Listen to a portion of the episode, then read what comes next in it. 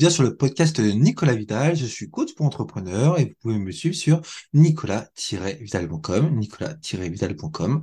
Et aujourd'hui, j'ai l'immense plaisir d'accueillir parmi nous une entrepreneuse pas comme les autres. J'ai l'honneur d'accueillir Stéphanie Priou. Bonjour Stéphanie. Bonjour Nicolas. Comment vas-tu? Ça va bien, merci. Ok, c'est super ça. Est-ce que tu peux nous dire en quelques phrases, quelques mots, euh, ce que tu fais aujourd'hui en 2023 Oui. Alors, je suis thérapeute à Rennes. Je travaille sur les émotions. Je reçois un public euh, des enfants, des adultes, en cabinet, en séance individuelle. D'accord. Ok. C'est chouette ça. Hmm. Et qu'est-ce que tu qu'est-ce que tu fais dans ces dans ces séances? Tu travailles sur quoi? Alors, je travaille essentiellement sur les émotions. Je vais aider les gens à retrouver leur part émotionnelle qui est souvent cachée, parfois inconsciente. On a des Ouais. difficultés à mettre des mots sur nos émotions. D'accord. Alors, je vais avoir différents outils pour faire ça. Ah, alors qu'est-ce que tu as comme petite mallette de thérapeute là. Ouais. et je vais sortir euh, mes petits outils. En fait, ça, je vais le faire en fonction bah, de la problématique de la personne. Je vais m'adapter à elle. Alors, parfois, ça va être de l'art-thérapie, D'accord. Donc art thérapie. voilà, de la photothérapie et aussi une mise en mots de ce qu'elles ont ressenti, de leurs émotions, mettre des mots dessus. On tire un petit fil, on ne sait pas où on va, on Ouais. laisse aller. D'accord. Et les gens, les les les, enfin, les, les clients que tu que tu vois dans ton Je cabinet, les appelle patients. exemple, les patients, ouais, c'est peut-être mieux, peut-être plus positif.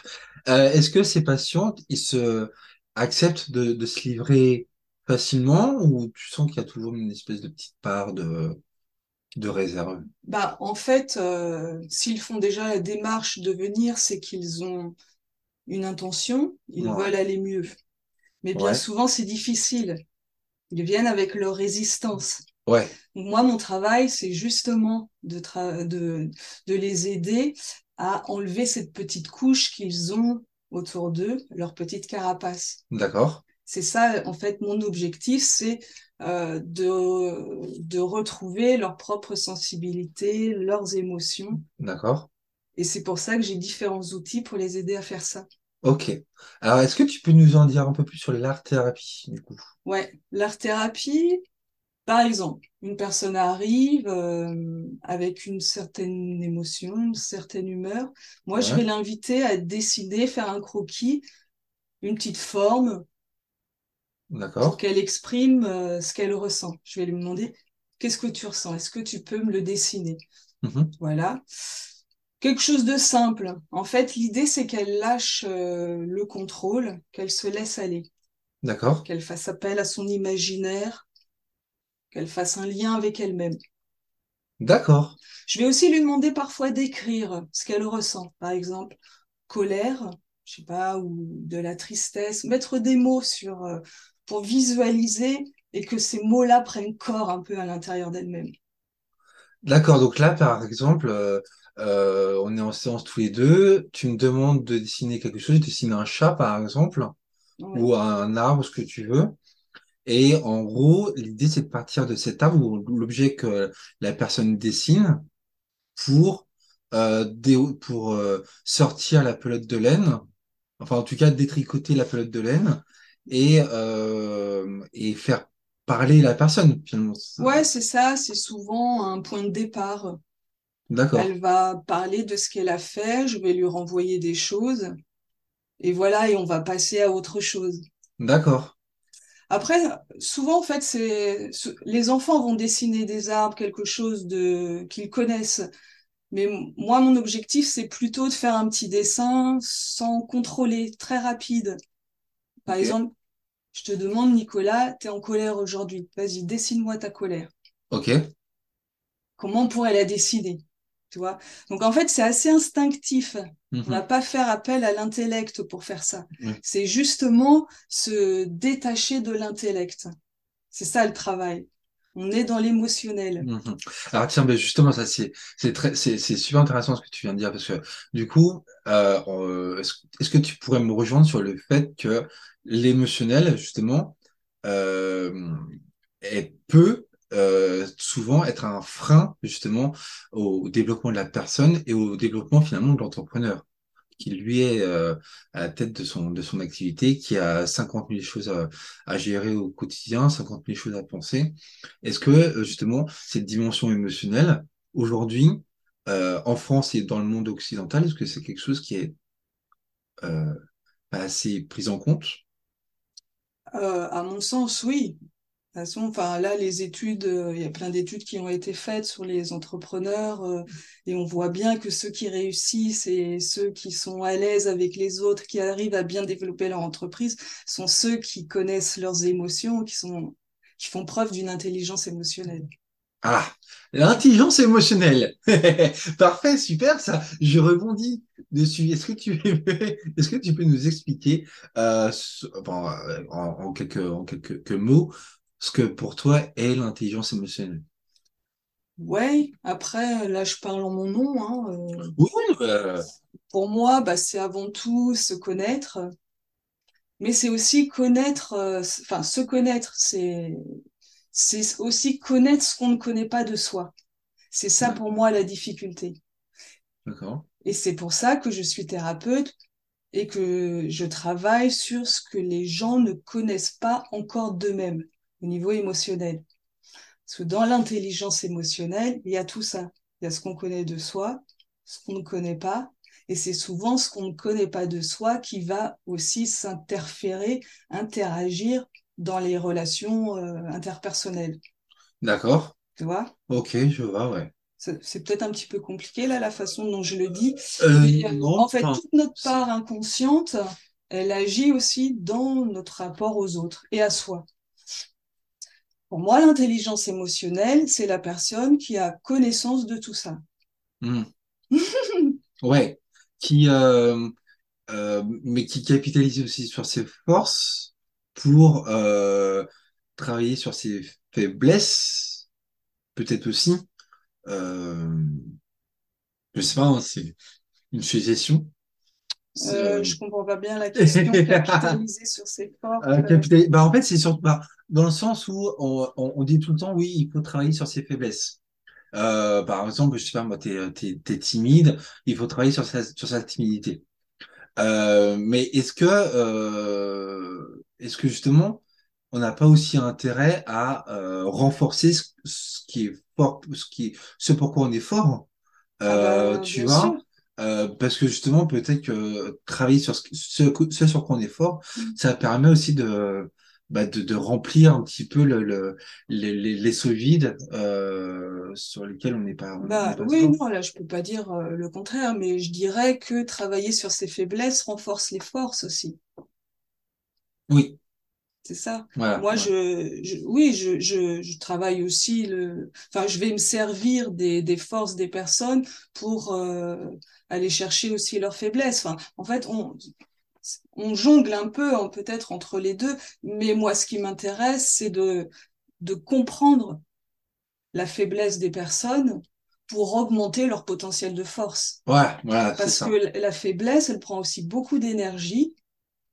Tu vois, cette, cette énergie-là, elle se diffuse un peu dans le corps, Ouais, elle prend beaucoup de place mentale aussi, et cette place-là, c'est la faire basculer, en fait, dans, plutôt dans ce que tu appelles la force, ce que j'appellerais euh, le bien-être, ok, la confiance en soi, quelque chose comme ça. ouais, Tu vois, parce que en fait, c'est ça, ça prend trop de place, euh, tout ce qui est difficile en nous-mêmes. ouais. Bah, ça, alourdit aussi la charge mentale, quoi. ça alourdit la charge mentale. Ouais. Ouais, Donc moi, mon travail, c'est de, c'est de comprendre en fait qui est, ce- c'est de comprendre ce qui est à l'origine de ce que là on nomme euh, nos faiblesses, euh, nos blocages mentaux, nos, nos problématiques profondes. ouais, C'est de comprendre tout ça, d'où ça vient dans notre histoire personnelle. Bien souvent, on, voilà, on va toucher, euh, ça, ça, ça, ça, ça va toucher l'enfance ouais, nos, nos relations à nos parents. ouais, Hmm. ouais, L'origine, elle est, elle est tout le temps là. On s'est construit, on s'est modelé ou on s'est déformé en fonction de ce qu'on a reçu ou pas reçu. Mhm, Souvent, on s'est déformé en fait pour répondre aux besoins, aux désirs de nos parents. Donc il faut se retrouver en, se retrouver pour euh, pour s'aligner. Je comprends. Mm. Et euh, non mais c'est super intéressant tout ce que tu dis en fait. Je, pense que c'est c'est un vrai sujet dont euh, peut-être qu'on a un peu trop tendance à à mettre de côté au quotidien. Je trouve que c'est euh, euh, parce que c'est aussi comme ça qu'on arrive à, avancer. C'est aussi euh, se libérer se libérer du passé ou en tout cas faire en sorte que le passé ce qu'on était dans le passé ne euh, n'interagissent pas avec ce qu'on est aujourd'hui, en tout cas. En tout cas, que le passé ne conditionne pas ce qu'on est aujourd'hui. C'est peut-être plutôt ça. Euh, oui, mais forcément, il le conditionne. Après, l'idée, c'est qu'il le conditionne de façon positive. Ouais. Parce que nos problématiques, elles viennent d'un, comme je dis, un, conditionnement, mais plutôt dans le négatif. Et c'est ça qui fait que nos vies, elles peuvent être compliquées, en fait. C'est parce qu'on on n'a pas fait ce retour en arrière pour trouver la source, en fait, de nos problématiques anciennes qui influent sur ce qu'on est aujourd'hui. D'accord, ok. Mm. Euh, tu parlais tout à l'heure de d'art thérapie, et donc tu travailles aussi sur la photothérapie. Ouais. Oui. Ouais. Alors, qu'est-ce que est-ce que tu peux nous dire un peu plus en détail ce que ouais. ce qu'est la, la, la photothérapie Eh bien, c'est plutôt là un travail sur le corps. Je vais recevoir des personnes euh, qui ont soit carrément une phobie vis-à-vis de l'appareil photo, qui ne peuvent pas se laisser prendre en photo, ou qui ont une, un manque de confiance en elles, d'estime d'elles-mêmes. Euh, et du coup, l'appareil photo, ce travail-là, va euh, les aider à retrouver confiance. C'est un travail, du coup, là où on est plutôt euh, debout, ouais. en face à face, et je vais euh, trouver... Les...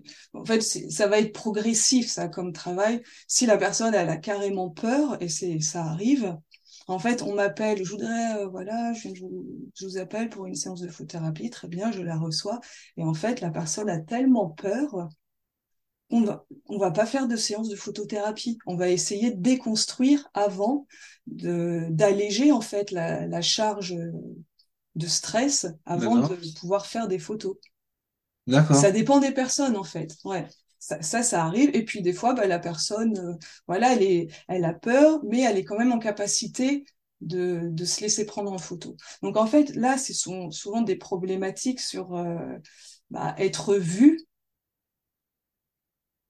Mhm. et se voir. Ouais, l'image qu'on a de soi. Ouais, l'image qu'on a de soi. Ouais. Ouais. Et puis voilà, enfin après ça touche plein d'autres choses, c'est faire confiance, tu vois, à quel point elles doivent me faire confiance. c'est Je les prends en photo. Enfin, ça travaille plein de choses, euh, la photothérapie. Ouais, ouais tu Ouais. Mm.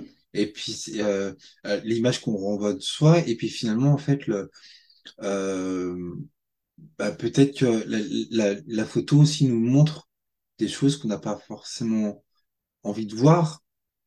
Bah euh, oui, c'est tout ça. Oui, il y a une problématique en tout cas autour de l'image. Euh, mais voilà, ça c'est un travail, euh, euh, je dirais, concret. Et après, on va essayer de, de comprendre d'où ça vient, d'où viennent ces difficultés, pourquoi il y a autant de peur, qu'est-ce qui a généré ça dans l'histoire de la personne. D'accord. Et la, la troisième, euh, le troisième axe sur lequel tu travailles, c'est... Bah, c'est voilà, c'est l'échange euh, verbal. On va mettre des mots sur ce qu'on ressent. Des mots sur les mots. Ouais, c'est ça. M-A-U-X. Ouais. D'abord des mots M-O-T-S euh, sur les mots M-A-U-X, ouais. Sur, sur l'émotionnel, mettre en mots. Euh, donc là, on est dans un échange et dans cet échange-là, il se passe aussi plein de choses.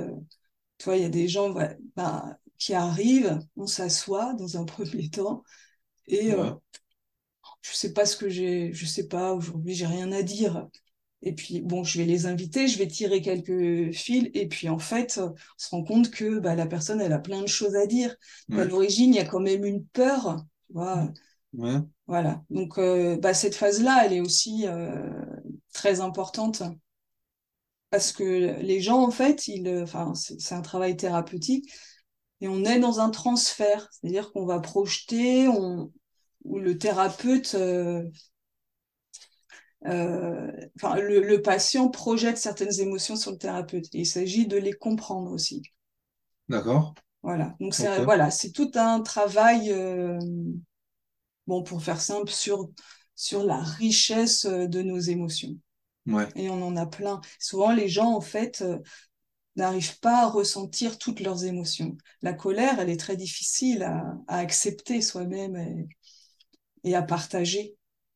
Souvent, les gens la retiennent, tu vois, ils vont se faire mal dans le corps, ils vont somatiser, enfin. Est-ce que, est-ce qu'il n'y a pas aussi cette notion de, de, de, de se séparer, enfin, de séparer le corps des, des émotions? Est-ce que, justement, on n'a pas trop tendance à, justement, à, à se désolidariser nous-mêmes, euh, de, de, de, de, nos émotions, ce qui est pas bien du tout, hein. Mais est-ce que c'est pas une tendance qu'on a qu'on a un peu trop un peu trop facilement? Bah, C'est peut-être la société hein, qui a aussi cloisonné beaucoup euh, bah, les, des, aussi les thérapies. Il y a, il y a pas énormément de thérapies qui proposent un travail à la fois sur le psychisme et sur le corps.